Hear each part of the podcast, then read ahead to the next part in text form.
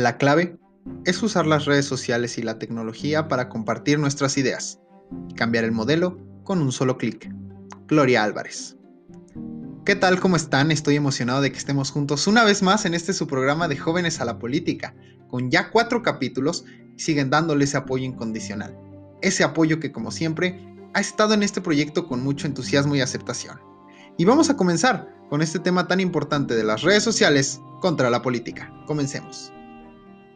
Ya hablamos en este podcast acerca de los jóvenes en la política y qué fue lo que hicieron para estar en estos lugares de decisión. También hablamos qué debemos hacer para tomar estos espacios y de la historia joven que nos antecede y que nos deja una responsabilidad de seguir estando presentes en el país para que éste cambie su política.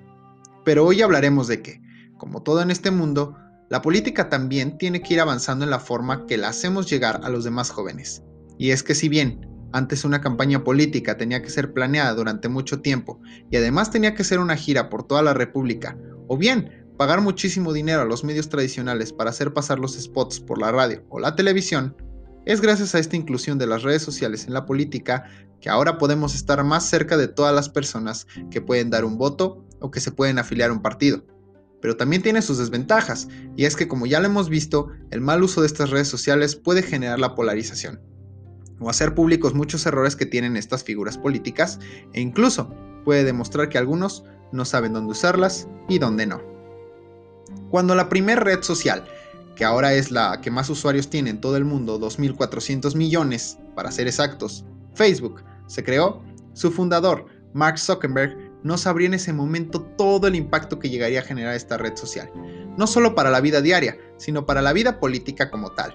Y es que para dentro de cuatro años después, sería la principal red social donde Barack Obama, expresidente de Estados Unidos, expondría su campaña política rumbo a la presidencia que después ganaría. Y es que a partir de este momento, los políticos de todo el mundo comenzaron a compartir no solo propuestas políticas, sino también elementos privados, como fotos familiares, aficiones u opiniones personales, intentando generar una impresión más cálida e íntima con los votantes. De esta manera, las redes sociales se visualizan en la actualidad como una forma de incrementar la popularidad de actores políticos, sin necesidad de invertir en los medios de difusión tradicionales como la radio o la televisión. Esto ha sido simplemente una revolución absoluta para las campañas políticas. En México, por ejemplo, alrededor de 63 millones de personas no solamente son usuarios de Internet, sino también tienen perfiles en alguna red social. Esto es más de la mitad del país, si tomamos en cuenta que la población es de poco más de 120 millones de personas. Además, nuestro país ocupa la cuarta posición en el mundo con respecto al tiempo promedio que se pasa utilizando las redes sociales. Por lo tanto, resulta difícil imaginar un campo más fértil para que partidos, candidatas y candidatos empleen las redes sociales en búsqueda de objetivos políticos. En los tiempos de antaño, los votos se conseguían estrechando las manos de los votantes y teniendo un contacto directo con la ciudadanía. La evolución de los medios de comunicación como la televisión y la prensa, de cierta forma, volvió menos frecuente el contacto con los votantes. En la actualidad, el nuevo desarrollo tecnológico y el uso de las redes sociales permiten volver al proceso electoral más cercano, e inmediato y establecer contactos directos entre la población y los candidatos. En cierto sentido, las redes sociales pueden restaurar, en una forma diferente, esta relación personal.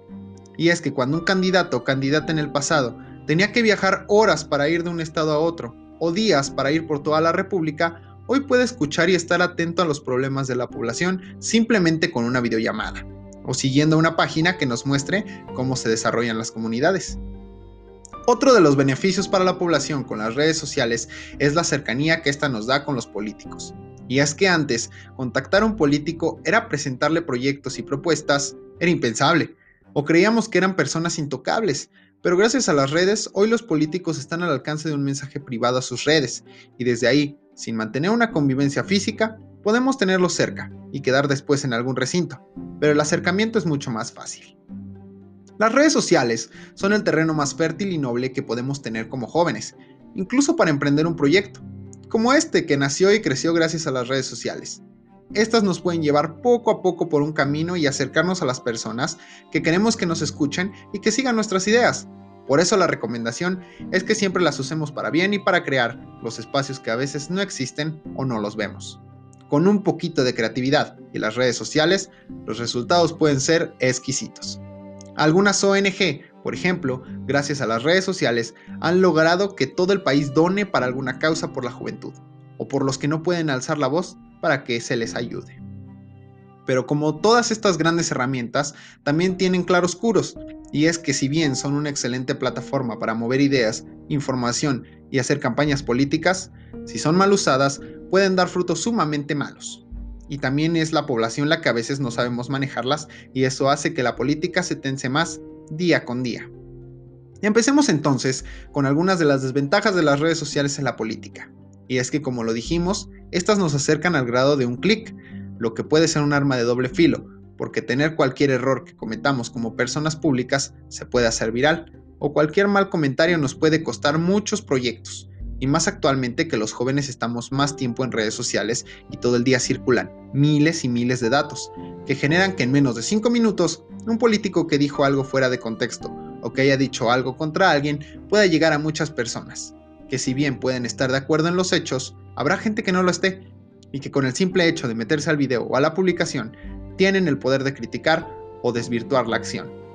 Y es que la generación joven desde siempre ha tenido concepciones diferentes de las cosas, lo que ha creado el diálogo durante años, pero ahora es más difícil ya que no todos están de acuerdo con los distintos términos que le damos a lo que está bien y lo que está mal, por lo que ser político o simplemente joven y hacer una publicación que no defina lo que está bien para la mayoría puede causar malos entendidos y el ataque por parte de los demás.